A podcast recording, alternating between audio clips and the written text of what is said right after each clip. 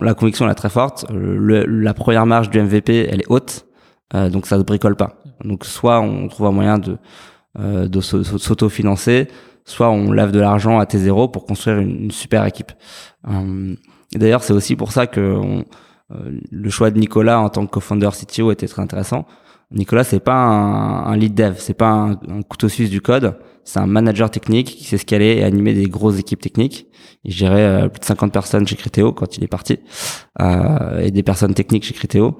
Euh, et donc on savait que euh, il ne faudrait pas un CTO euh, qui m'amène sur le MVP, il faudrait un CTO qui construit l'équipe technique qui nous amène sur le MVP.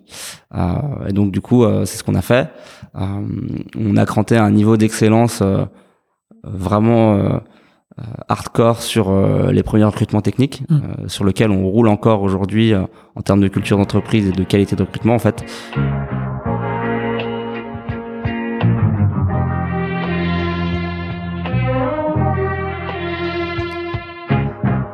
Bienvenue dans SaaS Club, le podcast qui vous partage les recettes gagnantes des SaaS français. Je m'appelle Eric Seclet et je suis copywriter freelance pour SaaS B2B. Le but de ce podcast est simple. Vous apporter sur un plateau les meilleurs conseils et retours d'expérience d'entrepreneurs de l'écosystème SaaS.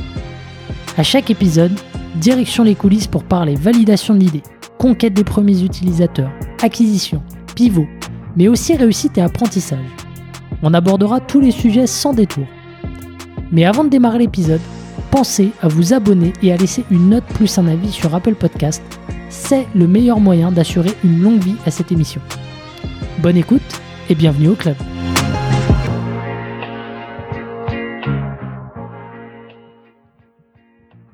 C'est parti. Salut François, comment tu vas? Très bien, toi? Super.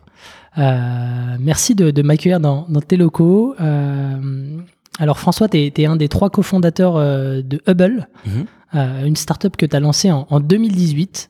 Alors Hubble, c'est, euh, si je le résume hein, avec ma compréhension, c'est une solution de vérification d'identité en ligne euh, basée sur une technologie d'IA et qui permet, euh, entre autres, de lutter contre la fraude.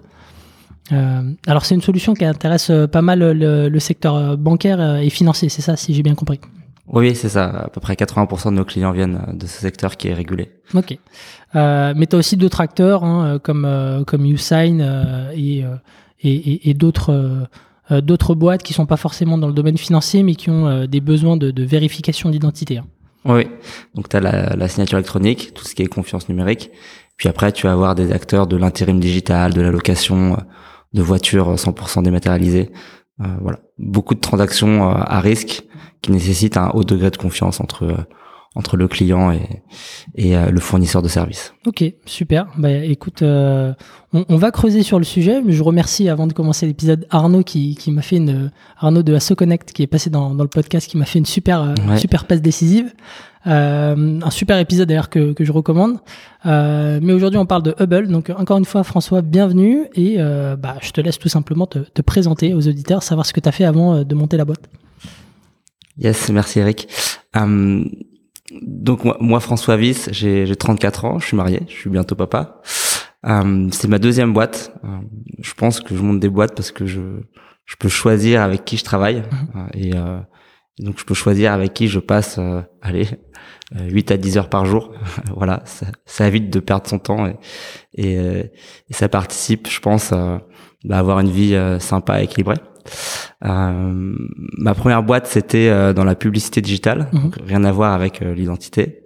Et avant, j'ai travaillé chez Google et j'ai fait du conseil en stratégie. Puis je suis ingénieur de base. Ok, très bien. Donc et, et première aventure, donc c'était quoi? C'était un c'était un exit ou derrière comment ça s'est passé Alors c'est pour, enchaîner sur la deuxième aventure? C'est une boîte qui s'appelait Databerries et moi je suis parti au bout de quatre ans. je voulais faire autre chose, donc donc j'ai fait un exit de mes parts à moi. Mhm au moment où tout allait très très bien. Donc c'est toujours facile de, de, de s'entendre avec tout le monde euh, quand euh, il y a une belle croissance et une belle trajectoire. Ok. Ça, c'était en, en, quelle année ça? Je suis sorti en 2017. 2017 et c'est en 2018 que tu remontes. Euh, et vraiment fin 2017, je, je pars et, et début 2018, fin 2017, je, déjeune avec Juliette. Euh, on se dit qu'il y a quelque chose à faire et début 2018, on, on part, on part lancer Hubble. Ok. Juliette, tu la connaissais d'avant Juliette, je la connaissais de mes années conseil. Comme Nicolas d'ailleurs, mon autre cofondateur. Mhm. et puis les deux, j'ai essayé de bosser avec eux ou de les recruter ou Nicolas a essayé de me recruter chez Critéo. Bref, on s'est tourné autour pendant 7-8 ans et on a fini par par monter une boîte ensemble. Ok, il y avait il y avait déjà une ouais ça, ça démangeait en tout cas de. Ok, donc euh, vous vous associez euh, du coup euh, en 2018. Oui, c'est ça. Alors, avant d'attaquer sur sur la genèse, est-ce que tu peux nous pitcher Hubble, nous dire à quoi ça sert et, et pour qui c'est? À quoi ça sert? Hubble, c'est une solution de vérification d'identité à distance qui offre une fiabilité de vérification équivalente au face à face. donc notre mission finalement, c'est de de protéger les citoyens et de leur permettre euh, de pouvoir jouir de leur identité, parce qu'une identité c'est un droit, euh, c'est de protéger les citoyens et de leur permettre de pouvoir jouir de leur identité euh, dans le monde digital de façon extrêmement simple, sécurisée et respectueuse de leurs données. Ok. Donc ça c'est, euh, euh, mais c'est pas forcément tes clients pour autant. Il y a les intermédiaires euh, au milieu. Exactement. Alors ensuite, mes clients c'est les service providers qui eux ont besoin soit de respecter la réglementation, soit de se protéger contre la fraude, euh, soit euh, bah de, de vérifier avec un haut degré de sécurité euh, qui sont leurs clients. Et en fait, pourquoi je parle des utilisateurs en premier? Parce que j'ai la conviction que construire le meilleur produit, c'est d'abord et avant tout réfléchir à, à l'utilisateur final plutôt que à ce que me demandent à un instant T mes clients qui me payent. Hmm. Ça veut pas dire que je les écoute pas, mais si ultimement je dois prioriser, euh, je réfléchirai toujours d'abord à l'utilisateur et puis ensuite à, ce que me demande mon client qui me paye. Hmm. Alors du coup, ouais, euh, comment ça se passe côté euh, utilisateur final? Comment ça se présente le, produit? Alors, l'utilisateur final en général, il saura pas qu'il a affaire à Hubble. Mhm. On opère vraiment en marque blanche, c'est-à-dire que dans le parcours d'onboarding, il y a un moment donné, je sais pas, on va prendre un exemple, hein, la BPI va demander à l'artisan de, de vérifier son identité et euh, il aura affaire encore euh, facialement à la BPI. Sauf que derrière, c'est Hubble qui travaille, donc l'utilisateur il va être invité à activer sa caméra, à réaliser une très courte vidéo de son document identité, le faire un peu bouger, euh, de filmer un tout petit peu son visage, et puis c'est terminé. Et nous on fournit les interfaces qui permettent euh, une capture interactive et très très sécurisée bah, de ces données qu'il nous transmet. Mhm. C'est pas anodin, il filme sa pièce d'identité. Hein. et derrière, on procède à la vérification de, de ces données euh, avec un modèle qu'on appelle hybride, euh, des technologies euh, qui font du pré-processing de la pièce d'identité et puis euh, toujours un œil humain pour valider l'identité parce que ça garantit une fiabilité supérieure et que en plus dans un certain cas d'usage, enfin, dans de nombreux cas d'usage, c'est demandé par la réglementation d'avoir mmh un petit, une petite human touch euh, dans la validation de l'identité d'une personne. Ouais, et ça c'est un, c'est un de tes nombreux challenges de pouvoir euh, scaler derrière avec euh, euh cet œil humain et, et, on va on va revenir dessus après.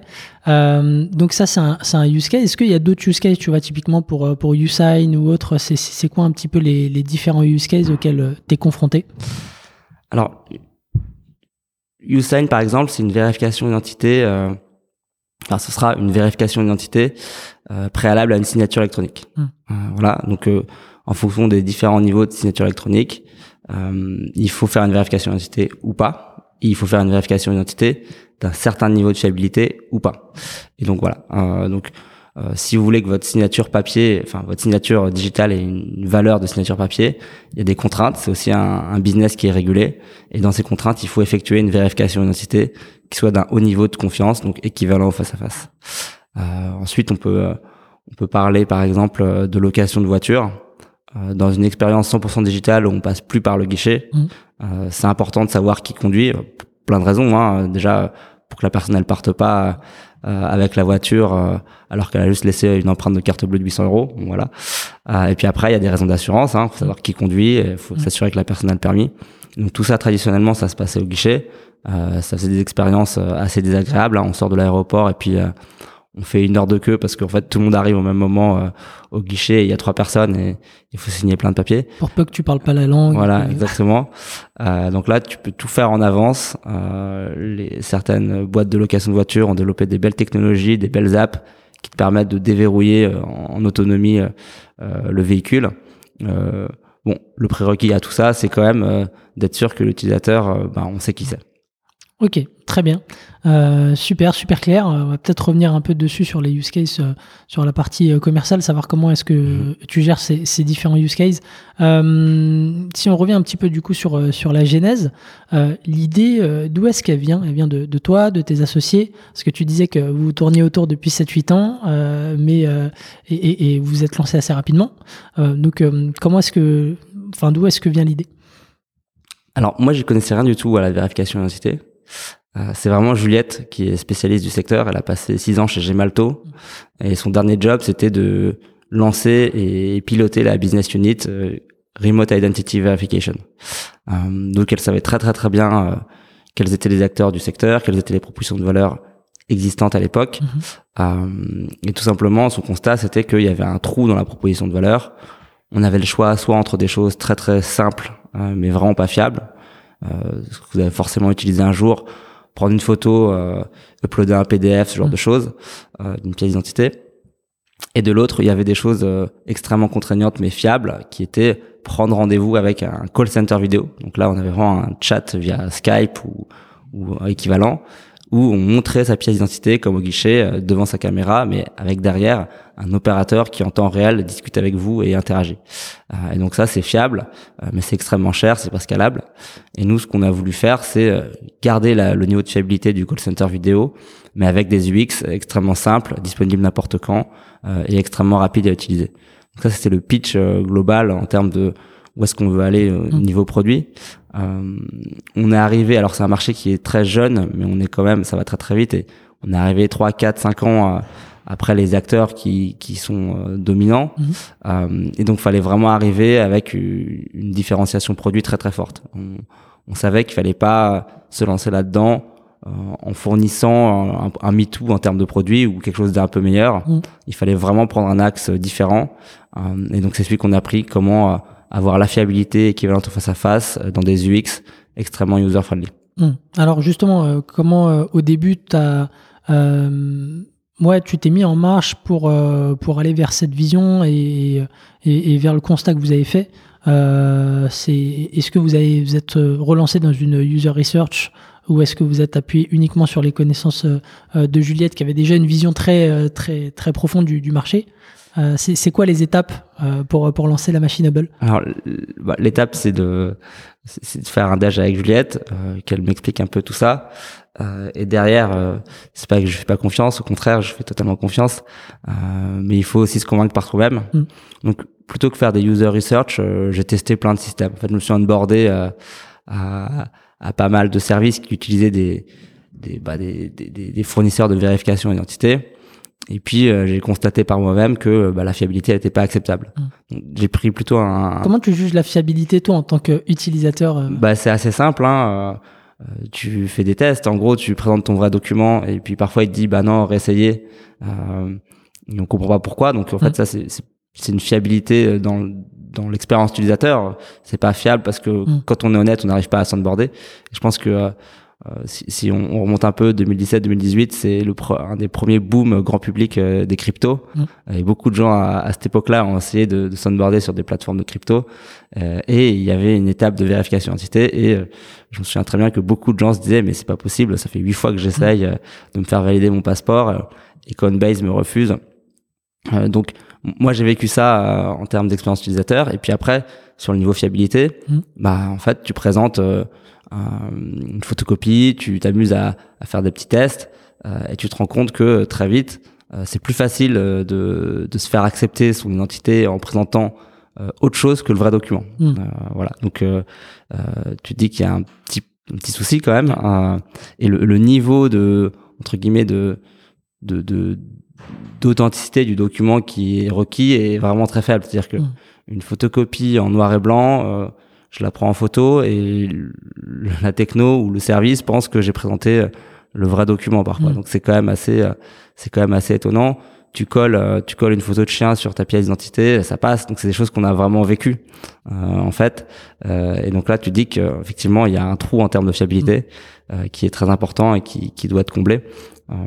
Et, donc Nicolas a fait le même exercice, hein, parce que faut se convaincre tous, tous les trois. C'est pas anodin. De, les deux, enfin Juliette et Nico ont quitté leur job. Mmh pour monter la boîte. Euh, ils avaient des beaux jobs et donc euh, donc euh, on fait on fait ces tests là et puis après effectivement on passe deux trois coups de fil euh, et puis ça s'est ça s'est plutôt arrêté là pour la prise de décision d'y aller. Mmh. Après on a bien sûr continué à parler en continu avec les nos clients mais sur la prise de décision ça a été assez rapide. Ok donc ok bah qu'est-ce qui se passe après cette cette prise de décision où chacun de son côté fait ses, ses petits tests euh, derrière, euh, bah, faut, faut, faut, faut peut-être coder une techno, faut commencer à, à contacter peut-être des, des premiers euh, euh, utilisateurs potentiels. Tu, tu, peux décrire un peu les, les next steps après ce, cette prise de décision?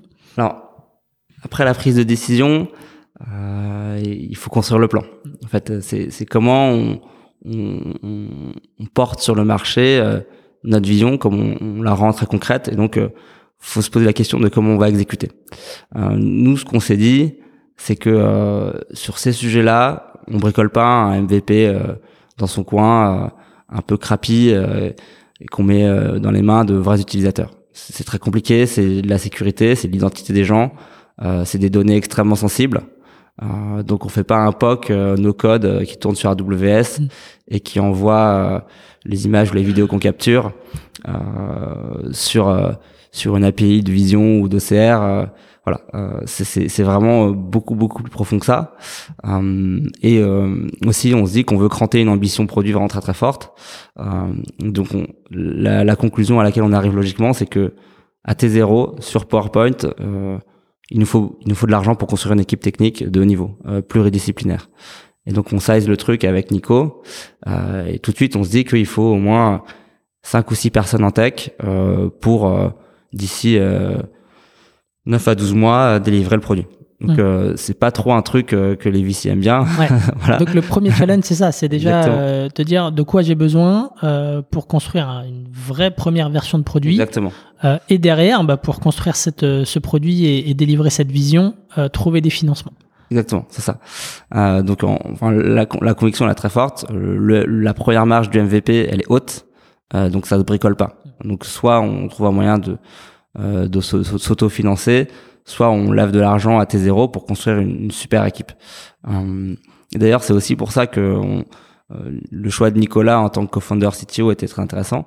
Nicolas, c'est pas un, lead dev, c'est pas un, couteau suisse du code, c'est un manager technique qui sait ce est et animer des grosses équipes techniques. Il gérait plus de 50 personnes chez Criteo quand il est parti, euh, et des personnes techniques chez Criteo. Euh, et donc on savait que il ne faudrait pas un CTO euh, qui m'amène sur le MVP, il faudrait un CTO euh, qui euh, construit l'équipe technique qui nous amène sur le MVP. et donc du coup, c'est ce qu'on a fait. on a cranté un niveau d'excellence vraiment euh, hardcore sur euh, les premiers recrutements techniques, mm. euh, sur lequel on roule encore aujourd'hui en termes de culture d'entreprise et de qualité de recrutement. En fait, les, gens très très bons attirent des gens très très bons et connaissent des gens très très bons et ça se pérennise. Alors, faut faire attention, il faut le maintenir, mais, globalement ça se pérennise et c'est hyper vertueux. Et donc nous, on, a construit une core team technique d'un très très très très haut niveau, en les incentivant au, capital de façon massive, en leur payant des vrais salaires parce qu'on avait levé à T0 et, euh, et heureusement qu'on a fait ça parce qu'on a réussi du coup à construire un super produit avec peu de personnes euh, assez vite et à le porter sur le marché euh, même plus vite que ce qu'on espérait. et donc voilà, c'était ça l'étape, c'était vraiment de se dire comment j'exécute ma vision produit qui est ambitieuse, qui est dans un business où on peut pas vendre n'importe quoi et on peut pas vendre des MVP euh, qui sont à demi fonctionnels. Euh, et donc euh, la conclusion c'était il faut de l'argent à T0, on lave sur PowerPoint, c'est pas grave, ça coûte un peu plus cher, mais on a les moyens de de prouver que on sait sortir un super produit à peu, mais avec une vision très très claire de, de comment on l'exécute. Alors justement, je parle pas souvent de, de levée de fonds euh, parce qu'il y a, y a d'autres podcasts et, il y a pas mal de, de, littérature dessus, mais moi ça m'intéresse de savoir justement euh, parce que est-ce que l'un d'entre vous avait déjà levé des fonds euh, et, et, et, parce que c'est vrai que c'est un élément euh, rassurant pour pour les VC. Euh, donc ouais, qu'est-ce que vous avez dit aux VC pour les convaincre à T0 de, de, de lever avec vous? Alors ouais, moi j'ai levé bah, avec ma boîte précédente, on a levé deux fois. avec Isaïe et Index Ventures. Donc, en plus, c'est des, des fonds qui ont pignon sur rue. Euh, pour cette levée, la première levée, c'est un peu moins d'un million d'euros. Euh, donc c'est un précide, hein. enfin c'est mmh. vraiment un PowerPoint. Euh, l'équipe euh, fondatrice, c'était juste dit go, on y va et, c'est tout.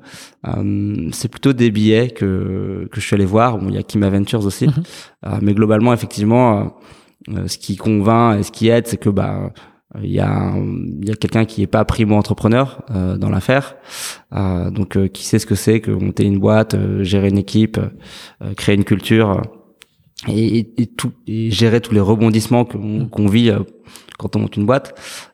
donc il y, a vraiment le fait que je sois pas primo entrepreneur et après que l'équipe elle soit hyper cohérente. En fait, on dit on va lancer un super produit dans le business de la vérification d'identité. Ça va être super tech intensive. Bah, ça tombe bien, notre CTO, il gérait 50 personnes chez Criteo, il a monté l'équipe de data science. Euh, et euh, c'est un business hyper particulier où il faut être hyper précis. Ça tombe bien, euh, Juliette, notre cofondatrice, euh, elle a bossé 7 ans chez Gemalto, elle a fait le mmh. screening M&A de toutes les boîtes, elle a construit un premier produit avec les moyens et l'organisation que lui donnait Gemalto. Elle a commercialisé, elle est du Serail. donc c'était hyper cohérent. En fait, mmh. l'ensemble est hyper cohérent. Et donc, c'est pas si difficile quand c'est cohérent. Ok. Et, et euh, sans, sans, dévoiler de secret, du coup, tu as réussi à, à, à lever, euh, à fédérer euh, un pool d'investisseurs en combien de temps? À peu près? C'est hyper rapide. rapide c'est deux mois avec closing compris. Enfin, c'était très très rapide. Ok, top. donc, tu commences à développer uniquement à partir du moment où tu as eu la levée, c'est ça? Tu avais, ah déjà, en fait, avais déjà commencé tes, non, tes non, process de recrutement avant Alors, recrutement, oui. Enfin, on on cherchait les, les, bons gars euh, à partir du moment où on s'est dit qu'on y allait. Euh, mais incorporation levée, donc incorporation c'est en mars et, et l'augmentation de capital elle est faite en avril je crois.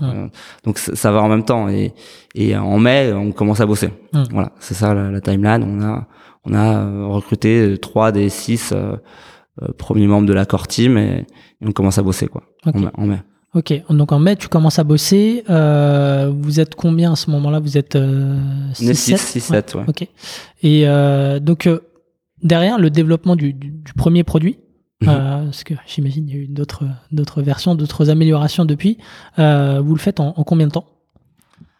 C'est dur à dire. En fait, on, là, c'est, c'est vraiment un problème de, de construction de produits. Euh. donc, déjà, il y a Juliette qui, qui gère un peu les, les les, les, grands axes et les grands partis pris. Euh, on sait qu'on va travailler avec de la vidéo, pas de la photo.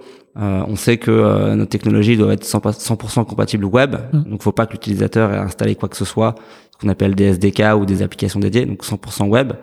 Euh, on sait que euh, il va falloir développer des algos de computer vision parce qu'il faut interagir avec l'utilisateur, faut détecter où se trouve un document, faut, faut être capable de le lire. Donc, il y a beaucoup de d'AI research au niveau de la vision.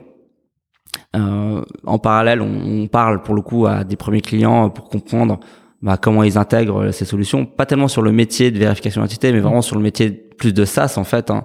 dire euh, dans tes parcours euh, de quoi tu as besoin en termes d'intégration, de data dans le back office, etc. On essaye de comprendre un peu tout ça.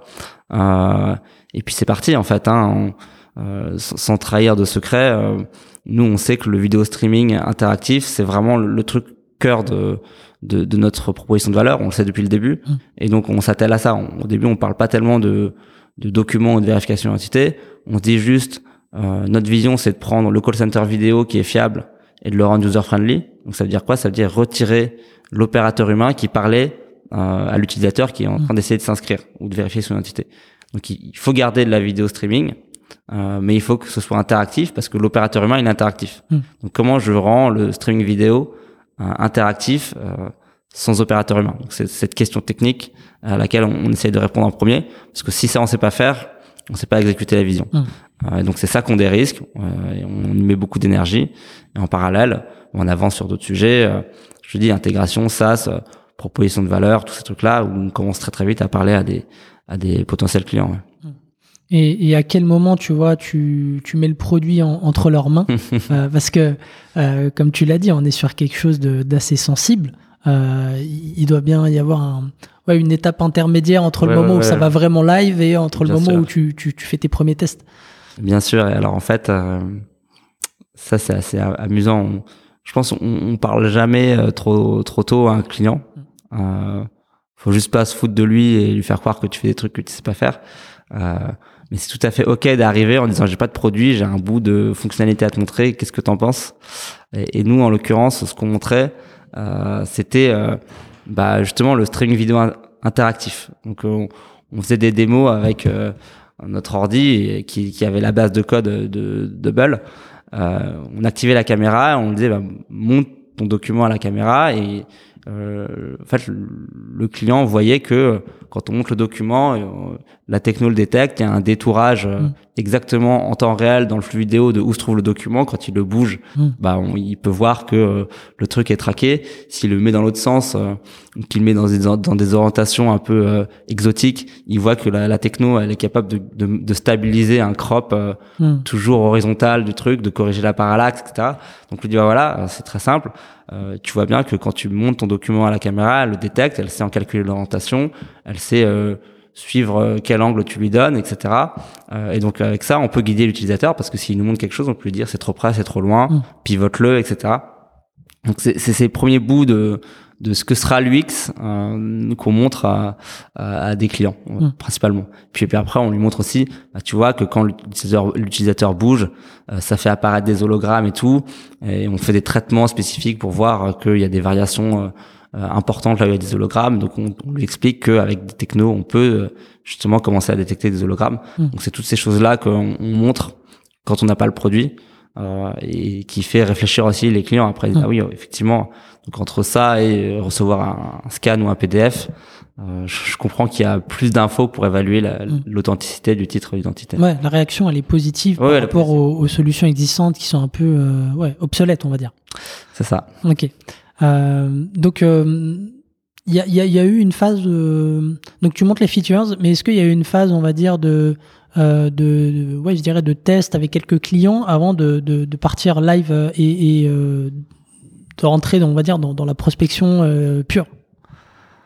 Alors, enfin, la prospection pure, euh, on a fait attention quand même à, à pas la lancer trop tôt.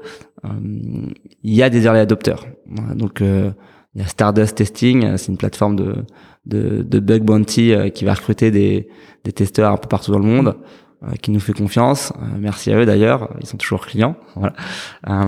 et sur des petits volumes, en fait, mm. on, euh, c'est compliqué de, de, de, tester euh, directement. Euh, je sais pas, chez Blacard par exemple. Mmh, bah c'est, donc on a quelques clients qui nous ont fait confiance, donc Stardust Testing, Mobile Club aussi, mmh. Damien Morin qui qui loue des smartphones reconditionnés sur des petits volumes et qui nous permettent de, de bah, d'apprendre. Euh, mais ça, ça, vient quand même assez tard, ça vient 8 9 mois après la, le début de la construction du produit. Hum. Euh, Donc là, t'es début 2019 un peu. Je suis ouais, je suis ouais, bien début de, bien entamé. Hum. Et euh, et euh, et mais le, le service est complet, c'est-à-dire que euh, nous on l'opère en perdant de l'argent, etc. Mais euh, mais il est complet. Hum. Et donc il y a zéro compromis sur la sécurité déjà à cette époque. Euh, le data, c'est hyper clean, euh, la façon dont on les traite, euh, comment elles sont sécurisées, etc., etc. Mm. et comme c'est des petits volumes, on, peut mettre des humains derrière sans avoir de technologie particulière qui qui valide. Ok, donc ça t'as eu cette, je dirais cette petite petite phase de, de transition avant de euh, de déployer un petit peu et d'aller euh, chatouiller euh, les, les, organismes financiers qui, alors, eux n'ont pas le droit à l'erreur là-dessus. C'est ça. Alors, enfin, Damien Morin, il n'a pas le droit à l'erreur non plus sur ses, sur ses locations de smartphone parce que s'il envoie le smartphone à, 800 euros à quelqu'un qui paye pas, c'est un peu compliqué pour son business model. mais globalement, une fois qu'on a ce alors c'est un MVP, mais sauf que mm. c'est un MVP de haut niveau. C'est un MVP qui tourne sur quelques clients qui onboard des utilisateurs dans la vraie vie. Donc c'est là qu'on commence à voir des gens qui se filment dans les toilettes, qui, qui se filment dans le métro, qui, qui font leur vérification d'identité, euh, qui sont sur le télésiège au ski. Mm. Donc on, on, voit vraiment l'usage. Euh, on se rend compte à quel point c'est pratique en fait mm. euh, aujourd'hui de pouvoir faire sa vérification d'identité extrêmement fiable n'importe quand, n'importe où, euh, et de pas avoir à prendre rendez-vous euh, avec un opérateur et, d'attendre une heure que le rendez-vous soit, soit soit soit calé. Mais une fois qu'on a ce prototype, voilà, il faut relever en fait mm. pour l'industrialiser et pour justement commencer à, à chasser des clients euh, à plus grande échelle. Mm. Donc c'est là où pour le coup on fait rentrer un, un vrai VC euh, par tech mm. euh, pour passer à, la phase voilà au passage à l'échelle d'un MVP prototype à un, vrai produit qu'on peut déployer, qui peut processer des, hmm. des identités en, en, masse. Ok, très bien. Euh, Peut-être juste pour rebondir un petit peu sur euh, Mobile Club et euh, Stardust, c'est ça Ils viennent d'où? Ils viennent d'où? Parce que pour le coup, oui, ils ont des besoins, mais, mais, mais, mais ouais, ça aurait, ça aurait pu être d'autres d'autres typologies de, de boîtes. comment est-ce que tu les as trouvés alors je, je m'en souviens plus. Enfin, Stardust, je crois que c'est notre premier sales qu'il a trouvé à un salon, je sais plus, où il le connaissait déjà, euh, François. Euh, et, et, Damien, euh, Damien, Damien, je sais plus comment je l'ai rencontré, honnêtement. Ok, très bien. Bon, on lui a pitché le truc et puis et puis voilà, lui, en fait, c'est assez marrant, des, gens qui qui jouent leur propre argent, comme, Damien sur un mobile club. Bah, ils vont, ils vont faire vachement attention à la fraude, forcément, beaucoup plus que des gens qui jouent l'argent de la compagnie. Mm sur le même métier. Hmm. Et donc Damien, lui, il avait testé toutes les il, il, il avait fait exactement la même chose que ce qu'on avait fait euh, avant de lancer Hubble, c'est-à-dire que il, il, testait les solutions, il mettait des photocopies, il changeait un peu. Hmm. Voilà, il, il, a vu qu'avec Hubble, bah, c'est plus possible de, de, se faire valider autre chose que sa vraie pièce avec des hologrammes. Hmm. Euh, donc il a dit les gars, c'est parti, euh, je pars avec vous. Euh, et même si le produit est, est, est encore euh, vraiment euh, peu industriel. Mm. Au début, il se lançait aussi, donc euh, il n'y avait pas non plus des volumes de malades. et la contrepartie, c'est que bon, il a aujourd'hui un prix qui est celui auquel on a signé à l'époque et qui n'a mm. pas bougé. Okay. maintenant, les vérifications d'identité de ce niveau de qualité, on les facture en, général deux fois plus cher à Damien. Ok, très bien. Minimum. euh, Ok, super. Bah, avançons un petit peu. Euh, tu, m'avais dit, euh, avant de préparer l'épisode, qu'il y a eu euh, deux événements clés dans la vie de Hubble.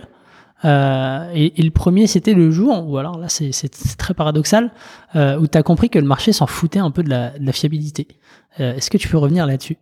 C'était à quel moment et ouais, que... Oui, oui, alors je, je l'ai formulé comme ça, c'est un peu c'est un peu provoquant, euh, mais, mais c'est pour donner corps à une réalité qui est que effectivement, euh, je dirais 80% des gens qu'on allait voir nous disaient non mais mes systèmes actuels ils font très bien le job, euh, j'ai pas de fraude à l'identité euh, quand j'analyse des scans ou des PDF de, de documents identité. Euh, j'ai pas besoin de plus protéger l'utilisateur. Donc ça, ça c'est des feedbacks qu'on a eu euh, quand même très souvent. Hmm. Euh, et, c'est assez surprenant en fait. Au début, tu te dis bon, c'est un épiphénomène, et puis en fait, tu te rends compte que bah, énormément de, de prospects te disent ça. Euh, et donc, tu commences à, bah, à réfléchir à pourquoi, comment, qu'est-ce que j'ai pas bien expliqué dans mon dans mon dans mon produit. Et, et, parfois des gens qui font le même métier, c'est-à-dire hmm. que deux deux alors à l'époque c'était deux banques euh, filiales de grands groupes de, de grande distribution euh, font du crédit conso. Il y en a un qui nous dit bah en fait c'est horrible, je suis hyper fraudé, votre truc ça m'intéresse trop. Et l'autre qui nous dit euh, bah non en fait moi il y a rien, il y, a, aucune fraude, ça n'existe pas chez moi donc euh, je vois pas pourquoi je, je, je, prendrais quelque chose de, de plus sophistiqué pour vérifier l'identité des gens qui, qui demandent un crédit même métier. Hein. Donc en fait, là, tu te dis d'un point de vue commercial, comment tu fais pour segmenter euh, Tu penses tout de suite à ça en fait. Tu dis ça. qui est des appétences différentes à la fraude. Euh, pourquoi pas C'est normal en fonction des métiers. Euh, il y a une pression à la fraude qui, qui est différente. Mais quand tu te dis que sur le même métier, il y a des gens qui ont pas du tout le même avis, là, tu te dis quel va être ton playbook commercial et, et comment tu vas orienter les ressources que, bah, qui sont limitées forcément vers les bons prospects quand fait, t'arrives pas à segmenter quoi, mm. en fonction de secteur ou de métier. Euh, donc on a compris ça.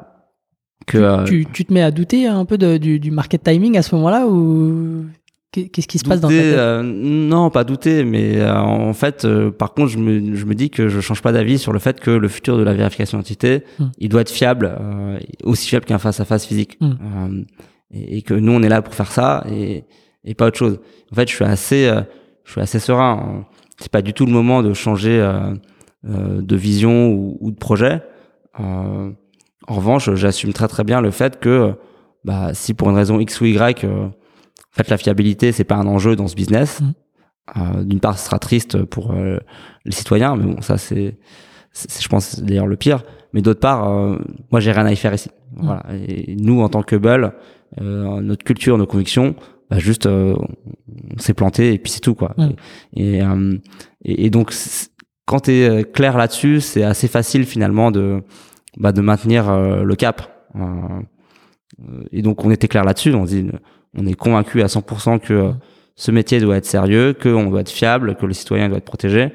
Euh, si c'est pour servir un truc qui existe déjà et qui dont on a honte, parce que franchement moi j'aurais honte à la place de certains providers, bah c'est pas notre, c'est pas, pas ce qu'on veut faire quoi. Peut-être que ça peut être rentable si on si on se débrouille bien en sales et qu'on on est excellent dans l'exécution commerciale. Euh, mais c'est pas, j'ai pas envie de déployer un truc qui laisse passer des photos de chiens. Euh, hmm. voilà, Alors pour le coup, comment, euh, bah, tu, construis Est-ce que ça change quelque chose dans, ton produit Parce que au final, tu te retrouves avec des gens en face qui qui veulent peut-être pas acheter, qui se sentent pas concernés. Qu'est-ce que ça change pour toi? Alors déjà, il y en a quand même qui achètent et, des, très beaux noms. Ça aussi, ça a été facile. Hein. C'est quelque chose qui qui fait qu'on peut s'accrocher euh, euh, sans trop d'angoisse à notre vision. C'est que ça ça résonne, euh, ça résonne chez, chez certains prospects euh, et ça résonne de façon très très efficace. Et donc à la fois, tu as cette dichotomie entre bah, beaucoup de gens qui te disent la fiabilité c'est pas mon problème mmh. et d'autres peu qui te disent votre truc c'est génial, je, je l'implémente tout de suite. Euh, et, euh, et, des très très grands groupes sur lesquels en fait tu te dis normalement les cycles de vente c'est un an deux ans mm. pour implémenter ça et là euh, la décision elle se prend en, en, un meeting et après l'implémentation elle suit en deux trois mois mm. euh, donc donc non non on est on est quand même on a aussi des, des signaux des signaux faibles qui nous disent que bon quand on gratte en tout cas il y aura mm. peut-être pas tout le marché mais une partie du marché qui qui comprendra notre vision et et, notre attachement à vraiment un haut niveau de fiabilité. Euh, après, on prend le feedback des autres et, et on se dit bon bah en fait, euh, il va falloir que ce soit euh, vraiment pas plus cher que des solutions euh, qui sont moins fiables. Mm. Donc on se dit voilà, est-ce que c'est possible euh, de délivrer cette qualité de service avec un, pricing qui est qui est indolore en termes de de markup par rapport à des choses qui seraient qui seraient vraiment pas pas très fiable. Euh, et puis, euh, ça, on redouble de, de, vigilance sur le X, en fait. On, on comprend qu'on a déjà cranté depuis le début, hein, euh, de par notre culture, de par nos choix technologiques, un niveau de fiabilité qui est très élevé. Donc on se dit on maintient ce truc-là mmh. parce que c'est c'est la raison d'exister Double. En revanche, bah, qu'est-ce qu'on fait pour que ce soit plus facilement intégrable si euh, si en fait on peut faire mieux que les, les, autres sur tout ce qui est expérience de développeur, API, etc. On met des efforts là-dessus et on met des efforts euh, extrêmement importants sur l'UX final utilisateur. Euh, parce qu'en fait, on se dit la seule façon d'imposer en masse un niveau de fiabilité plus élevé, si c'est on peut le faire que si tout le reste est au moins à de part avec les solutions qui sont pas fiables. Mm. En fait on a poussé comme des malades aussi sur ces dimensions-là. Et finalement, on arrive à une proposition de valeur où le produit, il est, il est plus user-friendly, il convertit mieux. Donc ça, mm. on, sait le démontrer. Il y a des AB tests qui, qui prouvent que quand tu passes d'une solution vidéo à une solution, enfin d'une solution photo à une solution vidéo, tu convertis mieux tes utilisateurs. Mm. Euh, il est super facilement intégrable. Euh, L'utilisateur, il, trouve ça sympa. Le look and feel de l'expérience, au-delà de la conversion, euh, il est bien noté. Et, et, en plus, bonus, euh, c'est fiable comme un face à face. Euh, et donc, vraiment, ça nous a obligé à pousser très très fort euh, mm. sur toutes les dimensions. Là où on se disait que la promesse de fiabilité avec une UX qui était équivalente euh, serait suffisant, on allait plus loin. Quoi. Ça nous a juste mm. donné la motivation d'aller plus loin sur des dimensions qui n'étaient pas la sécurité. Ok, donc vous restez focus malgré tout avec mm. votre vision en tête. Et puis après, il se passe un truc aussi qui est, qui est assez important euh, c'est le second moment, c'est quand le, le, business de ton côté euh, devient régulé euh, et, et, et, le moment où le législateur impose un niveau de fiabilité que vous avez déjà by design en fait. Ouais, tout à fait. Le, le, le, pire truc qui pouvait nous arriver, c'est que il y a une régulation et que cette régulation, elle dise que prendre des photos ou faire des uploads de scans pour vérifier une identité ou ouvrir un compte en banque, ce soit OK. Euh, bon, coup de bol, la régulation, ils ont fait ils ont fait leur travail sérieusement, je dirais, euh, et ils imposent euh, des choses que nous on a compris depuis depuis le début de Bull. C'est-à-dire que la régulation, elle dit une bonne vérification d'identité à distance, ça doit utiliser de la vidéo et pas de la photo. ça doit avoir, ça doit incorporer un œil humain systématique. Mmh. Et puis, je mets des énormes contraintes de cybersécurité euh, sur toutes les infrastructures par lesquelles transitent ces données, euh, parce que c'est des données extrêmement identifiantes, c'est l'identité des citoyens européens. Euh, et donc, je vais vraiment être très regardant sur la sécurité des données. Donc, c'est que des choses que nous, on a construites T0 parce qu'on connaissait le, le, business et on a une vision très claire. et donc là, tu te dis, bon voilà, ceux qui disaient que la fiabilité, c'était pas un problème, mmh. Euh, ils vont nous acheter pour la compliance. Mmh. Euh, et, et, et, mine de rien, quand tu as une entité gouvernementale, en l'occurrence en France, c'est l'Agence nationale de sécurité des systèmes mmh. d'information, l'ANSI, qui dit la bonne façon de vérifier les identités à distance, c'est celle-là. Ça fait des petits, en fait, mmh. euh, parce que euh, j'ai n'importe quoi, un Uber qui veut vérifier ses, ses chauffeurs, il va se dire ok, euh, maintenant il y a des guidelines très claires. Euh, même si aujourd'hui personne m'impose quoi que ce soit, euh, je vais quand même regarder ce que disent les guidelines et j'ai plutôt m'orienter vers des solutions euh, qui respectent euh, ces guidelines de, de l'ANSI. Donc vraiment le fait que bah, sur ce sujet qui est quand même un peu régalien, hein, l'identité des, mm. des, citoyens en, ligne, il y ait le régulateur qui se pose la question de quelle est la bonne façon de faire, qu'il soit ambitieux en termes de sécurité et qui crée des certifications. Euh, c'est quelque chose qui est structurant pour une énorme partie de mon marché. Mm. Euh, ça commence par les services financiers, euh, la signature électronique, euh, ça va dévier vers la e-santé, ça va dévier vers les transports, ça va mm. dévier et, ça va faire tâche d'huile. Mais ça a vraiment cranté le fait que notre ambition en termes de sécurité, elle était au bon niveau. Mm. Et, et, en fait, on se retrouve dans une, dans une configuration à partir de là, où on se dit, euh, bah ok c'est génial euh, nous on a l'avance qu'on a parce qu'on a fait ces choix là mhm. euh, comment on fait pour jamais se faire rattraper et donc du coup on continue d'investir massivement pour que mhm. les contraintes de sécurité imposées par le régulateur elles soient invisibles à nos clients invisibles aux utilisateurs et que ce soit extrêmement fluide mais vraiment ça a shifté parce que si le régulateur dit c'est ok de d'utiliser des photos, tout le monde va utiliser des photos et nous, on ne sert plus à rien. Euh, et, euh, et, ça n'a pas été le cas. Et donc là, c'est vraiment le petit moment d'alignement où, où on a eu la réussite. Euh, c'est euh, c'est tout ce travail du régulateur qui dit bon ben voilà, le sujet il est sérieux et, je pense qu'il faut le traiter de cette mmh. façon-là. Et la régulation, donc tu parlais de, de l'ANSI, euh, c'est une régulation française ou plutôt européenne euh... Alors le, la régulation ANSI elle est française, la mmh. certification ANSI elle est française elle est en train de faire tâche d'huile au niveau européen. C'est ça aussi qui est intéressant, c'est que vraiment au niveau européen, tu commences à avoir des normes, des textes qui disent exactement la même chose. Euh, il faut de la vidéo et pas de la photo et pas de l'image simple quand quand on traite l'identité d'une personne. Il faut euh, incorporer un input humain systématique. Euh, en fait, l'ANSI a fait son travail en regardant ce que faisaient leurs pairs et en, en, communiquant avec d'autres agences de cybersécurité européenne. Euh, ils, sont, ils ont abouti à un texte extrêmement euh, clair, précis et une certification sur ces sujets euh, sur laquelle l'Europe est en train de s'inspirer. Mmh. Et donc euh, ça, c'était un deuxième effet qui se coule, euh, c'est qu'effectivement les premiers textes européens, ils s'inspirent énormément de l'ANSI et donc la vidéo va devenir un standard mmh. sur la vérification d'identité. Mmh. Et sur les autres marchés, hein, typiquement euh, nord-américains, c'est des, des standards similaires ou parce que j'imagine que tu vas pas t'arrêter euh, à l'Europe après. Ah, alors on n'y est pas encore, mais bon, j'imagine que l'ambition, ça reste un, champion européen de l'identité. Hum. Euh, les États-Unis, on regarde un peu de loin.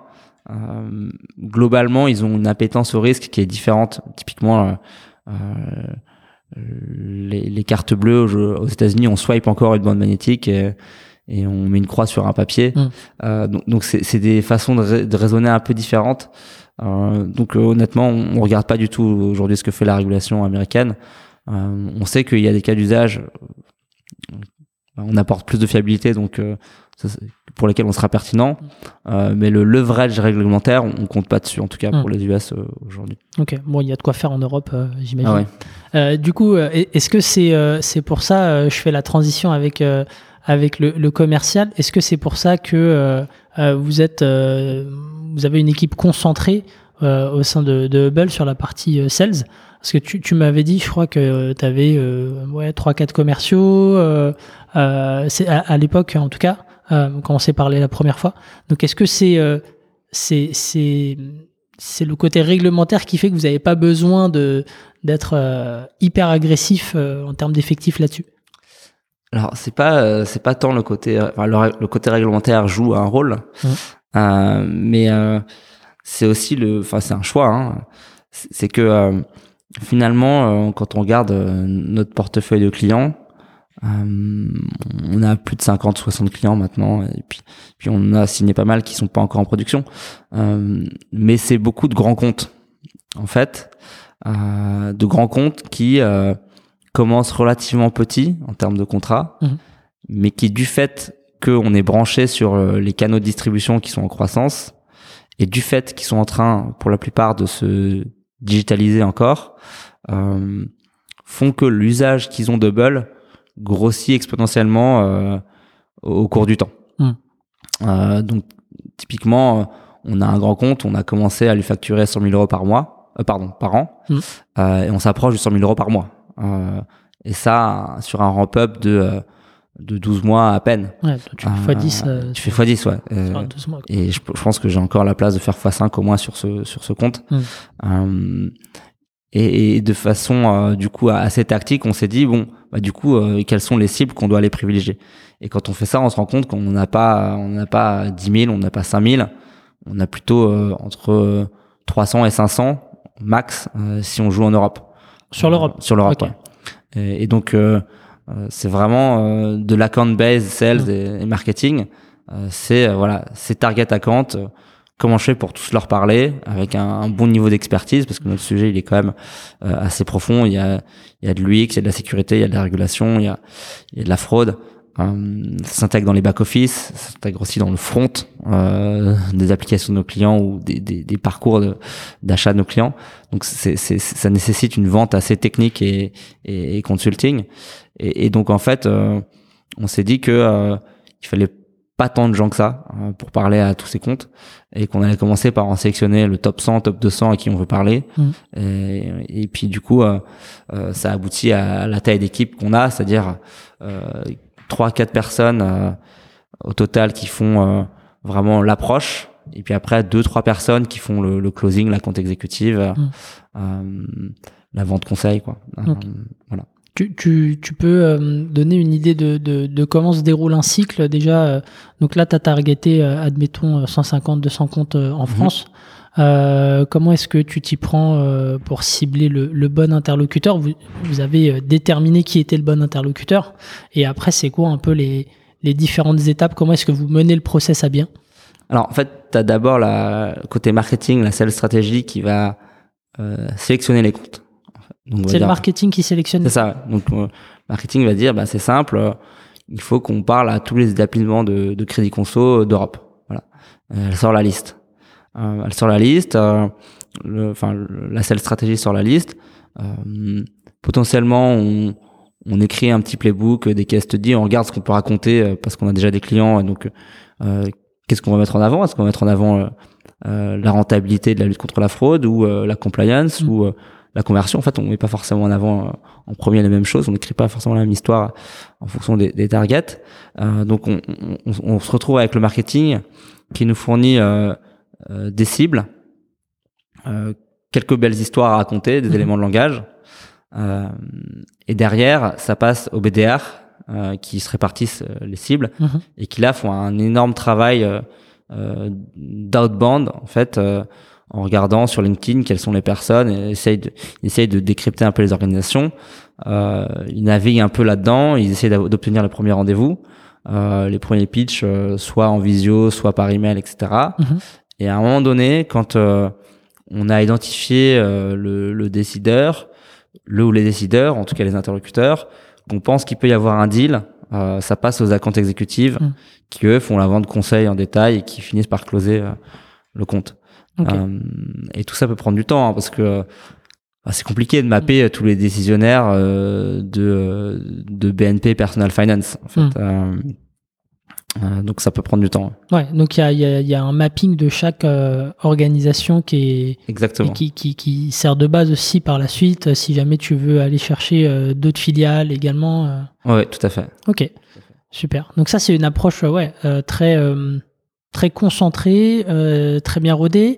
Et tu as aussi, enfin, ça, ça, ça, impacte forcément la, la, dynamique commerciale. On avait parlé de, de lobbying. Mhm. Alors, ça veut dire quoi concrètement à ton échelle? Alors, c'est toi en tant que fondateur, c'est des, des prestats externes, c'est quoi? Alors, on se fait accompagner par un cabinet qui nous obtient quelques rendez-vous intéressants. Euh, mais après, c'est Juliette qui est responsable des affaires publiques. Mm. Euh, et le lobbying, ça, ça consiste plutôt euh, à parler euh, de notre expertise à des organismes euh, différents. Hein. La Commission européenne est en train de travailler à l'identité numérique des citoyens européens. Mm-hmm. Il y a des organismes de standardisation et de normes au niveau européen pour que bah, justement toutes les technologies qui sont développées au sens large soient interopérables et compatibles. Et donc, euh, on parle à ces organismes de standardisation, euh, justement dans le but de généraliser les, les, les guidelines de l'ANSI. On a partagé euh, nos data et notre expertise avec l'ANSI quand mmh. ils ont travaillé sur qu'est-ce que c'était qu'une bonne vérification d'identité. Donc c'est vraiment sur le métier, on, a, on aborde le lobbying vraiment avec ce qu'on sait faire, c'est-à-dire l'expertise et, et, et, depuis aussi la data parce qu'on est en production, on a une mm. donnée assez unique, euh, bah, comme je disais, hein, de comment utilise, euh, comment les utilisateurs utilisent un service de vérification mm. d'identité, quelle fraude on voit passer. Donc ça, on partage ça avec euh, avec les, entités régaliennes. Et ce qui est intéressant, c'est que on n'est pas les seuls. Et donc parfois, il y a des partenaires qui deviennent des clients dans ces organismes de lobbying. Mm. Typiquement, la, la, signature électronique, on fait partie du même écosystème qui est euh, la confiance digitale. Euh, et donc, euh, on retrouve certains partenaires de signature électronique dans certains groupes ou associations. Mmh. et puis ils se disent bon, en fait, Hubble ils sont sérieux, Hubble ils ont une vision très claire de de leur de leur métier, etc. Et ils deviennent aussi clients par ce biais-là. Mmh. Mais le lobbying, on le fait vraiment euh, sur notre métier avant tout. C'est pas un leverage commercial en tant que tel, mais il se trouve que bah, comme on, fait bien notre métier et que dans ces dans ces dans cet environnement de lobbying il y a aussi des des potentiels partenaires mmh. euh, ça aboutit parfois à, à générer du lead commercial ok comment est-ce que euh, tu as dit hein, c'est pas forcément évident de, mesurer ça comment est-ce que toi euh, tu euh, ouais tu juges que que tu as bien fait ton boulot euh, en matière de, lobbying Ouais, comment est-ce que tu définis le, succès de ta stratégie de lobbying? Alors, il y a, toujours deux, choses. Hein. Il y a les moyens que tu y mets et, la qualité des, outputs, des informations que tu fournis aux, décideurs, aux organismes, euh, etc. Donc ça, nous, on a une exigence de de, de, qualité de delivery qui est très importante et, et euh, toujours fact-based sur la data, etc. Et donc, euh, bah, je juge que les équipes font du bon boulot ou pas, quoi. Mais en mm. général, j'y participe, donc, donc j'essaie de, de faire en sorte qu'on on fournisse des, des textes, des notes d'opinion, de positionnement mm. qui sont argumentés, qui sont euh, neutres, euh, qui sont vraiment qui soient basés sur la data. donc ça, c'est la partie de qualité d'exécution et après tu as des résultats en fait mm. euh, euh, est-ce que euh, tu, tu, tu as deux t'as, t'as, t'as deux niveaux en fait le premier c'est euh, est-ce que avec les entités avec lesquelles tu veux construire une relation la relation est bonne? Et en fait bah, nous on, on, a des très bonnes relations avec certaines entités qui nous appellent qui qui nous reconnaissent en tant qu'experts techniques et puis après le dernier truc qui est plus je dirais intéressé c'est est-ce que les textes ou les normes vont dans le bon sens pour Hubble. Mm. Euh, et, comme je disais, c'est là où on a de la chance, c'est que jusqu'à présent, ça, ça, ça, a bien tourné. Euh, après, voilà, euh, nous, comme je disais en préambule, on, travaille d'abord pour le citoyen. Euh, donc, on, on, trouve ça logique. On aurait trouvé ça décevant euh, que le niveau d'ambition de protection du citoyen soit rabaissé mm. pour des questions de lobbying. Euh, et en fait, c'était notre stratégie depuis le début d'être sérieux là-dessus. Euh, et je pense que ça paye. Hmm. Et, et, ta stratégie de lobbying, tu, tu, euh, elle, elle, a, elle avait eu, euh, enfin, elle a eu un impact sur sur cette sur le standard qui a été décidé, à savoir vidéo versus image Est-ce que c'était déjà les, la première récolte, je dirais? Je pense qu'il y a eu un petit impact. Mm. Faut, voilà, ce sont des gens très indépendants euh, est très sérieux. Euh, nous, on a apporté de la data. Euh, on n'est pas les seuls en Europe à avoir fait un, un pari un peu similaire. C'est pas le pari dominant, mais hmm. il y a quelques autres acteurs qui ont fait ce pari-là. Donc modestement un petit impact, mais faut pas, voilà, faut pas se surestimer. Ouais. Hmm. ok, très bien. Euh, bah parlons un peu de d'un de tes, grands défis euh, euh, qui est la, la scalabilité euh, de ton modèle parce que euh, au-delà de je dirais de, l'aspect purement euh, chiffre euh, pour toi parce que le but d'une boîte c'est quand même d'être d'être rentable c'est la gestion de cette fiabilité à, à grande échelle tu es en 24/7 mhm. avec un temps de réponse de 5 minutes c'est ça? ça ça peut être moins de 5 minutes ouais. Donc, comment est-ce que tu gardes cette dispo et cette réactivité à l'échelle? Ouais c'est bah, c'est toute une question aussi au niveau des standards donc pour rappeler, hein, une vérification d'identité, c'est une collecte très sécurisée en vidéo streaming d'un document qui bouge dans les mains de l'utilisateur. Euh, et, on collecte aussi son visage pour être sûr que bah, on puisse pas utiliser le document de quelqu'un d'autre.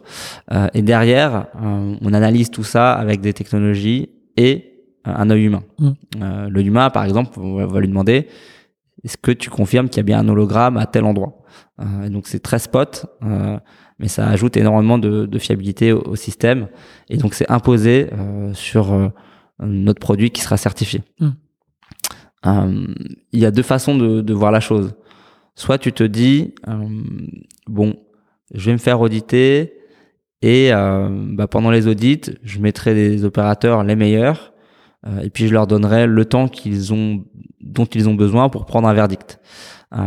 et donc, tu vas faire une vérification d'identité où euh, l'opérateur il va mettre 4, 5, 6, 7 minutes euh, de visionnage de la vidéo, il va la regarder en détail, il va dire ok, je pense qu'il euh, y a un hologramme, je pense que c'est un vrai titre d'identité, et donc le système va être fiable, seulement il va pas être scalable, parce que la réalité c'est que ton opérateur il a pas 5 minutes mmh. par vérification d'identité pour fournir un verdict. Euh, tu dois, si tu dois répondre en 5 minutes, de toute façon, si ça lui prend 5 minutes mm. de regarder la vidéo et qu'il y a en plus d'autres choses à faire euh, dans, la, dans, dans, le cycle de validation d'identité, tu ne sers pas ton service en 5 minutes. Donc, la fiabilité, c'est facile euh, quand tu fais un POC. C'est un peu comme... Euh, euh, c'est un peu comme l'histoire des, des moteurs diesel truqués. En fait, un moteur diesel sur un banc d'essai de un quart d'heure, il peut ne mettre aucune particule, très peu de CO2. Euh, mais quand tu regardes son cycle euh, complet, mm. en fait, il en émet beaucoup plus. Donc, tu peux tweaker le système en mode euh, POC, évaluation prototype. ce, ce, ce qu'on ne fait pas. nous, on pense que le système doit être by design fiable à très très grande échelle. Et il doit être testé dans des conditions qui reproduisent le fait que tu as une pression à la rentabilité, une pression sur le temps et une pression sur l'échelle.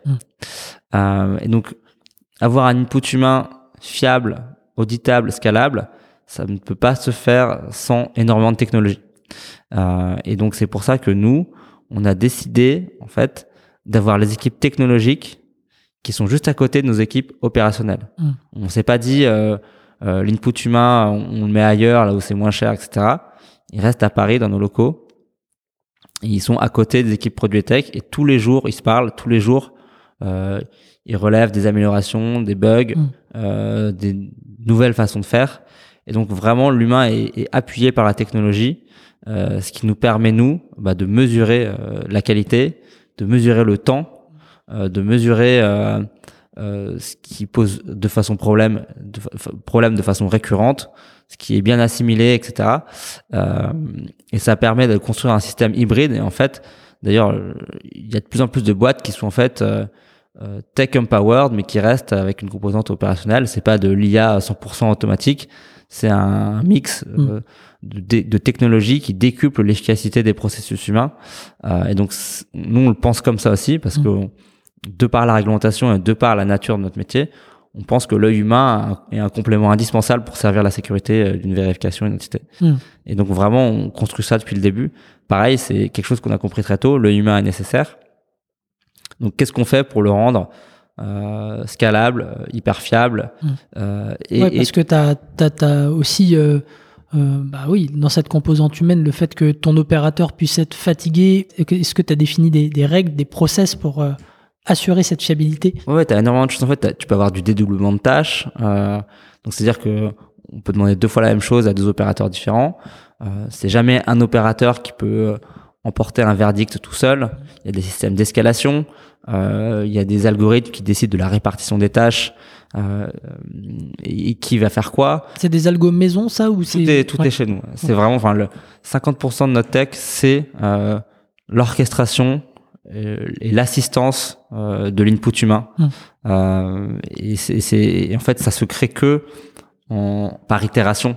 Euh, et, et, donc ouais, c'est hyper important. et on y passe énormément de temps parce que euh, parce que notre, cœur de métier c'est d'être fiable. Hum. Donc tu as la tech et puis après tu as, peut-être ouais euh, spécialisé spécialisé des, des gens euh, par par type de tâche. Euh, comment le, le, le, au niveau du du temps de traitement enfin au niveau du traitement global, un opérateur il traite combien de, de tâches par jour Est-ce qu'il y a une limite, tu vois Alors ouais, alors on communique pas énormément dessus. Euh, il y a une limite, mm. c'est-à-dire qu'une vérification d'identité, euh, ça prendra jamais une seconde euh, mm. d'input humain, mm. c'est clair. Euh, on en est très loin de cette limite, hein. euh, mais globalement, quand on fait les maths, euh, le modèle il est très scalable et il permet de servir une marge de SaaS. Ok. Donc c'est voilà. Ok. Très en gardant les opérateurs en France. Et ça sera toujours le, enfin t'es contraint par, euh, par le réglementaire à toujours garder les, les opérateurs en France euh, pour servir l'Europe ou derrière euh Non, alors en Europe, on peut le garder, on peut les garder en Europe. Mmh. Puis après, sur des cas d'usage non certifiés, on pourrait euh, euh, outsourcer ailleurs. Mmh. Ok. Ok, ok. Et bah il y a un sujet aussi. C'est aussi de, de, de, les recruter ces personnes-là, parce que c'est ça court pas, ça court pas à tous les coins de rue. Euh, comment est-ce que tu les recrutes? Comment est-ce que tu les, les formes derrière?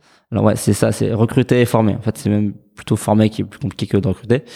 Euh, donc recruter, on a une équipe qui est dédiée à ça. Euh, on essaye quand même d'améliorer la productivité des, du modèle hybride plutôt que de recruter toujours davantage. Euh, mais derrière, la techno, elle permet euh, de traîner, d'évaluer et de valider que quelqu'un qu'on recrute euh, va bien bosser. Donc on commence à avoir des patterns, on commence à, à pouvoir voir dans la data, euh, bah, la première séance de recrutement, c'est mm. les gens viennent, ils font euh, sur le l'outil, mm. ils font des tâches, euh, on génère ce qu'on appelle un batch de training dont on connaît la réponse. Donc on regarde vraiment comment les gens bossent sur l'outil, mm. combien de temps ils mettent à valider chaque tâche, où est-ce qu'ils font des erreurs, etc. Et donc ça, quand tu fais deux trois heures de session de training sur des batchs dont tu connais les réponses, euh, tu sais déjà analyser euh, qui euh, correspond au profil et qui mm. correspond moins. Et après, ce travail-là est continu, c'est-à-dire qu'au fur et à mesure que les gens restent chez nous, la technologie va leur assigner des tâches de niveau de sécurité de plus en plus élevé, et les référents et les, chefs d'équipe vont analyser si sur ces tâches-là, les réponses sont correctes. Et donc, une personne chez nous va pouvoir soit monter en expertise, soit on lui dira, bah, pour l'instant, t'as pas encore acquis l'expertise suffisante pour euh, qu'on te confie, je sais pas moi, euh, la validation d'un hologramme. Hmm. Ok. tout ça, c'est inscrit dans la technologie. Et c'est bien ça l'enjeu, c'est que les exigences de certification, elles nous imposent euh, de respecter tout un tas de protocoles, à la fois dans la validation des identités. Donc voilà, on doit vérifier ce type d'item de sécurité, celui-là, etc. Hmm. Et des protocoles de formation et de tracking justement du niveau de compétence des gens. Et donc tout ça, c'est vraiment embedded dans la technologie, hmm. qui nous permet en fait euh, de scaler vite euh, et de et de d'injecter euh, du training dans euh, le dans la production. Hmm. Les opérateurs ne se rendent pas compte qu'on les entraîne et qu'on les forme. Euh, ils ont l'impression de faire leur métier, voilà, hmm. de vérifier l'identité. En fait, euh, bah, ils se rendent pas compte. On leur explique, mais c'est transparent pour eux. C'est pas alors là vous faites euh, de l'entraînement, là vous faites euh, hmm. euh, de la production.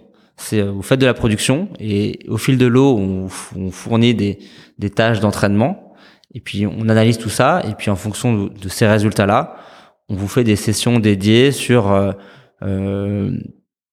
euh, bah, justement la sécurité du document ou plutôt euh, euh, l'analyse biométrique, etc., etc. Mm. Et, et, ça, c'est vraiment la technologie, elle permet de gagner un facteur 10 en efficacité au moins sur ces sujets-là. Enfin, c'est colossal, euh, c'est colossal. Et, dans l'histoire de Bull, le temps humain qui est, qui est nécessaire à valider une identité, euh, il a déjà fondu de, de facteur 5, 6. Euh, voilà. Grâce à la tech. Grâce à la tech. Ok. C'est, mais c'est super intéressant. De, et, et donc, quand tu dis by design, euh, enfin au niveau de, de euh, ouais de ce de cet algorithme d'entraînement pour euh, pour pour tes, tes employés j'imagine qu'il y a, il y a en fait d'où vient d'où vient c'est ça que j'aimerais comprendre c'est d'où vient comment t'as enfin comment est-ce que tu as pensé le système en fait? C'est-à-dire que ça c'est la, la la picture aujourd'hui. Et sans ouais sans trahir de secret c'est comment est-ce que tu as, conçu, comment est-ce que tu as imaginé en fait cette expérience-là qui te permet de, de former euh, tes, tes, employés il y a, franchement, il y a, y a, pas de secret. Hein. Euh, euh, déjà, c'est pas moi qui l'ai fait. J'ai des super équipes produits et tech. Euh, et euh, on a commencé de façon très basique. Il y avait euh, justement, on parlait de l'époque où on avait quelques vérifications d'identité par jour, early adopter, Stardust ou Mobile Club.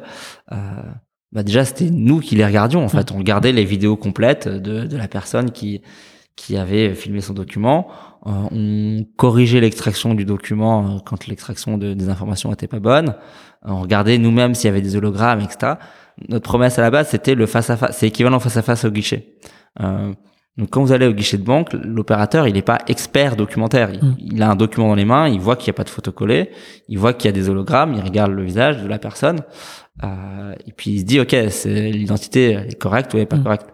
Et donc c'est nous qui faisions ça euh, au tout début de Bull. Euh, et j'en ai fait beaucoup des vérifications d'identité. Euh, j'en ai regardé beaucoup des vidéos et on validait. Donc ça, ça prenait énormément de temps. Mm. Euh, au fur et à mesure, on, les volumes arrivant, bah on pouvait plus le faire nous-mêmes. Donc on a embauché des gens euh, qui le faisaient. Et puis on a regardé comment ils manipulaient l'outil mm. et on se rendait compte que c'était c'était pas du tout ergonomique, euh, ils y passaient beaucoup de temps, ils savaient pas par quoi commencer, etc. Euh, et que euh, qu'il fallait qu'on aménage ça. Et, donc c'est vraiment par euh, le terrain que tu construis le process. En mm. fait, c'est très compliqué d'imaginer hors sol le protocole. Mm. C'est vraiment le retour de l'utilisation quotidienne de l'outil qui font qu'on arrive à un état un état qui est quand même aujourd'hui sophistiqué mais qu'on peut encore améliorer. Bien sûr, il y a des intuitions et des choix qu'on prend qui sont pas basés sur l'observation. Hmm. Euh, mais globalement, ce qui nous permet de savoir si on a raison ou pas sur nos intuitions, c'est euh, la prod. Et, donc, euh, ça s'est construit comment? Et Ça s'est construit en continu depuis trois ans, euh, de par le fait que tech et produit, ils sont assis à côté des gens qui hmm. travaillent sur les identités, euh, et qu'au début, c'est nous qui le faisions. Et, et vraiment euh, il y a vraiment pas de miracle et, et on nous demande souvent mais pourquoi vous n'avez pas euh, outsourcé cette partie-là, etc. En fait, jamais j'ai outsourcé. Mm. Alors, enfin, euh, il y aura toujours une équipe opérationnelle chez Hubble. Mm.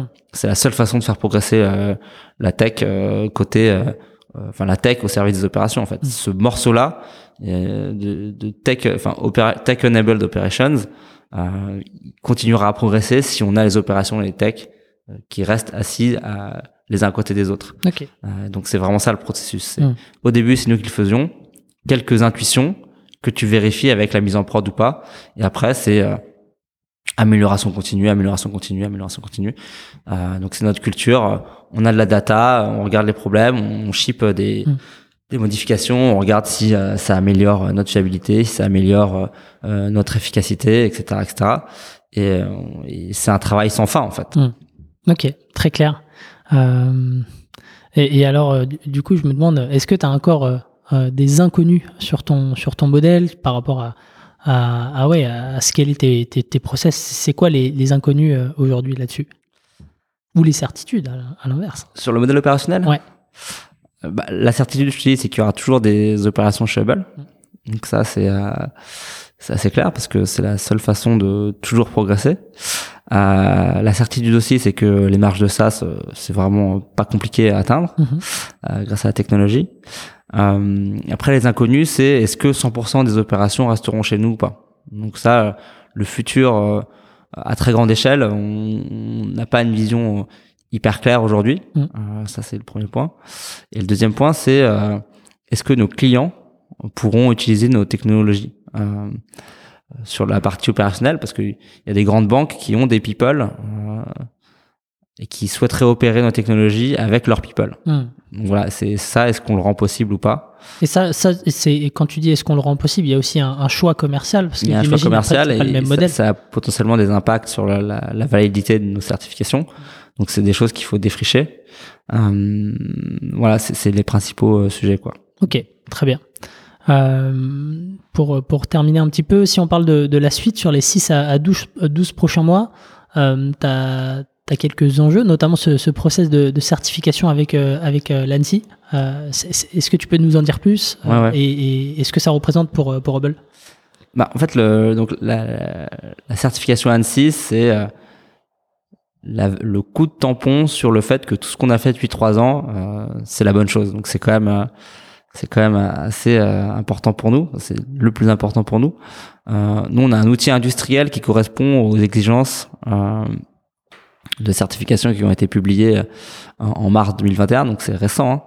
Euh, et, donc c'est un outil industriel qui processe des des milliers et des milliers d'identités chaque jour. Donc c'est pas c'est pas neutre. Euh, et donc on est en train de le faire certifier. Mm. Euh, le but du jeu c'est qu'on soit les premiers au monde euh, sur ces sujets-là. Euh, le premier prestataire de vérification d'identité soit certifié par une agence euh, européenne euh, sur la confiance digitale et la cybersécurité. Et donc faut qu'on y arrive. On est en plein dedans. Ça prend du temps. On n'est pas forcément maître du timing. Mais ça devrait arriver d'ici le premier trimestre 2022 maintenant.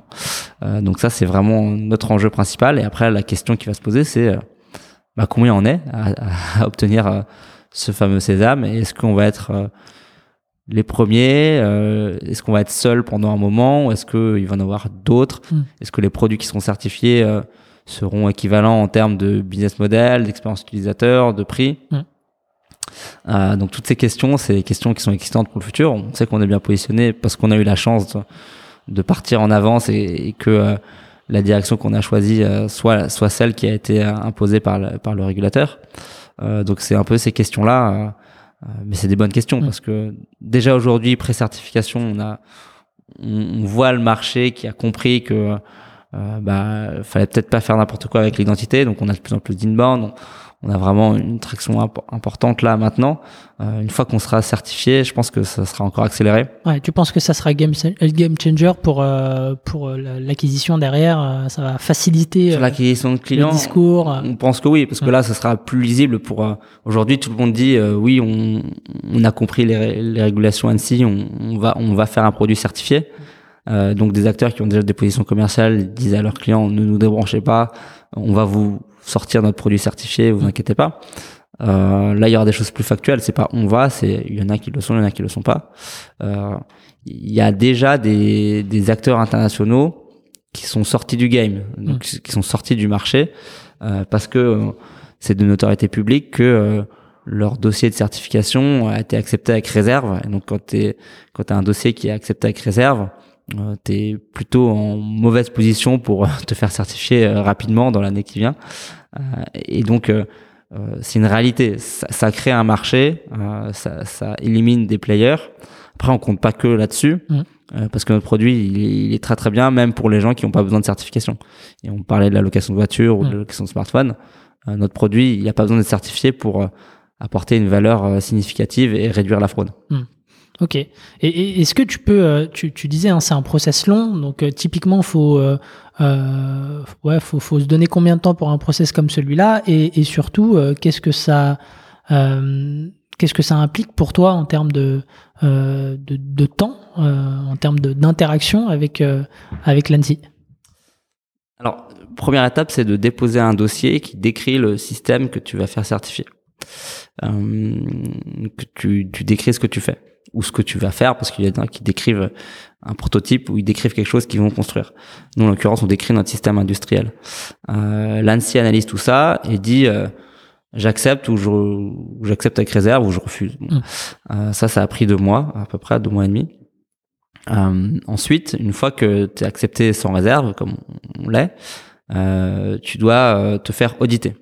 Et donc là, tu payes un auditeur qui est accrédité par l'ANSI et qui va vraiment passer au crible tout ce que tu fais. Donc tout ton corpus documentaire, tous tes processus, ton code, ton organisation, vraiment tout quoi les contrats de travail de des gens qui vont faire les, les vérifications d'identité c'est un processus assez long avec euh, des journées d'audit sur place euh, des tests sur les technologies mhm.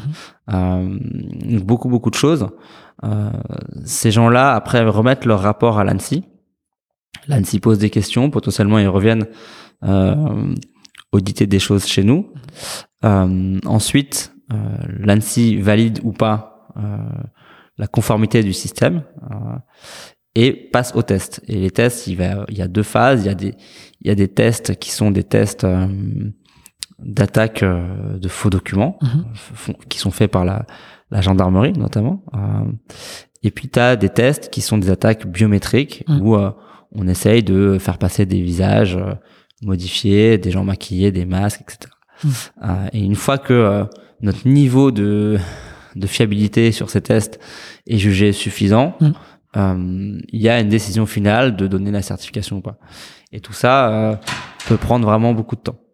Ok, très bien. Peut prendre. Euh, bah, le, nous, notre dossier, on l'a déposé le, le, 6 avril. Mm. il a été déclaré accepté sans réserve en, juillet, mm-hmm. fin juillet. nos audits ont commencé euh, alors on les a préparés parce qu'on est, on est, je pense, parmi les tout premiers à passer. Donc le protocole, on l'a discuté avec les auditeurs et l'ANSI, donc c'était une boucle un peu tripartite sur mm. bah, comment on va éditer le système, etc. C'est là où on a eu ces questions de attention, faut auditer un système industriel, faut, faut avoir des garanties que ce qu'on regarde, ça fonctionne à grande échelle, etc., mm. etc. Euh, donc euh, on a eu beaucoup d'allers-retours là-dessus. Septembre-octobre, on a commencé les audits euh, en novembre. Mm. Et donc là, on, on, est sur une phase où on commence à terminer euh, la première partie des audits avec euh, ce cabinet externe qui est, qui est certifié par l'ANSI. Et pour avoir le, le, tampon, il faut aussi, euh, il y a aussi une exigence de, de fonds propres ou, euh, ou, ou, pas? C'est, quoi un peu le... C'est pas comme les assurances, hein, mais ils regardent que oui que la, la structure est, est, est, saine et financée, bien sûr. Hum. En fait, il y, a des garanties.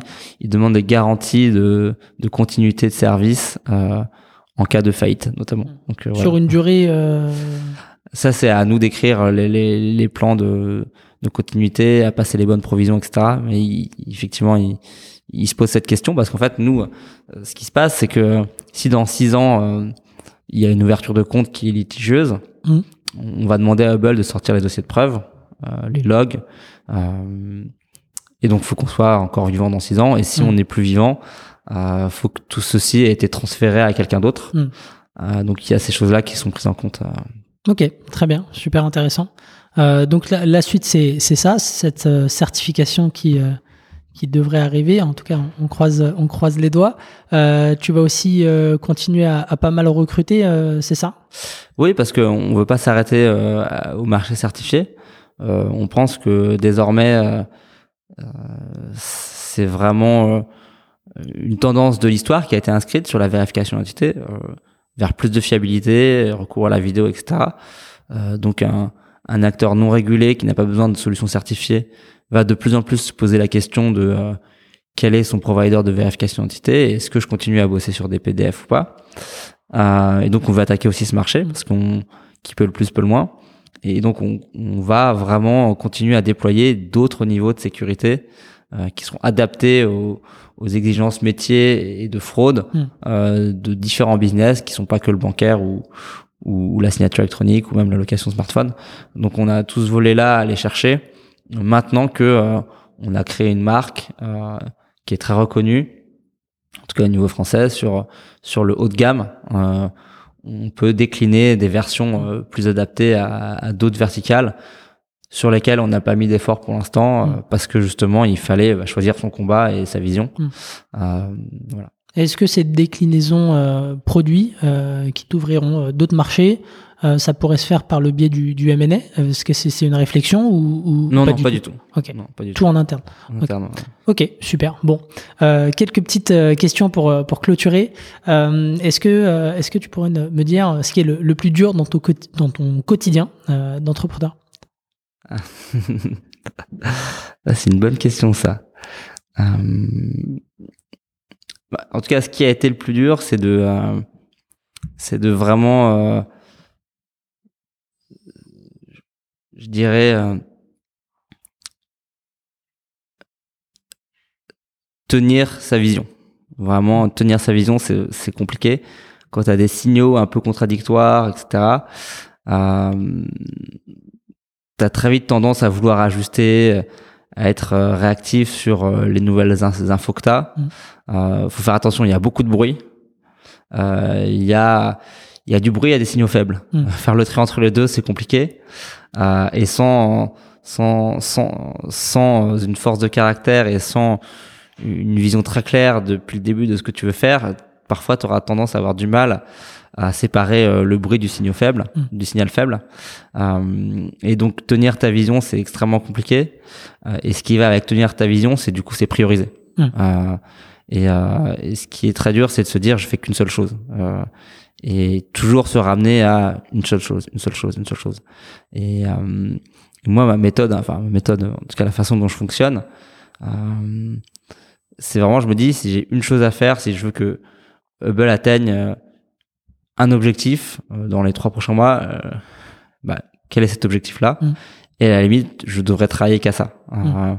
Donc c'est c'est c'est un peu caricatural parce que tu as toujours plusieurs objectifs à atteindre et une boîte c'est multidimensionnel, tu as différentes fonctions, tu as des temporalités différentes en fonction de ta R&D et, et ton commercial et puis euh, les urgences opérationnelles.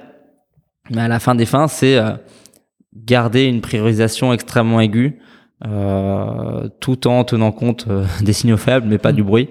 Euh, c'est c'est vraiment assez compliqué. Ok, très bien. Si tu devais changer euh, une chose aujourd'hui dans, dans l'histoire de, de Hubble, ce serait quoi? Si je devais changer une chose dans l'histoire de Bull, je pense que je serais encore plus radical sur euh, sur les clients que j'essaye d'attaquer euh, et, et ceux que je choisis de ne pas attaquer ou à qui je décide de, de dire que c'est pas le moment de se parler. Ok. Bon, ça, ça sent. euh, ouais, il y, a- il y a dû y avoir quelque chose. euh.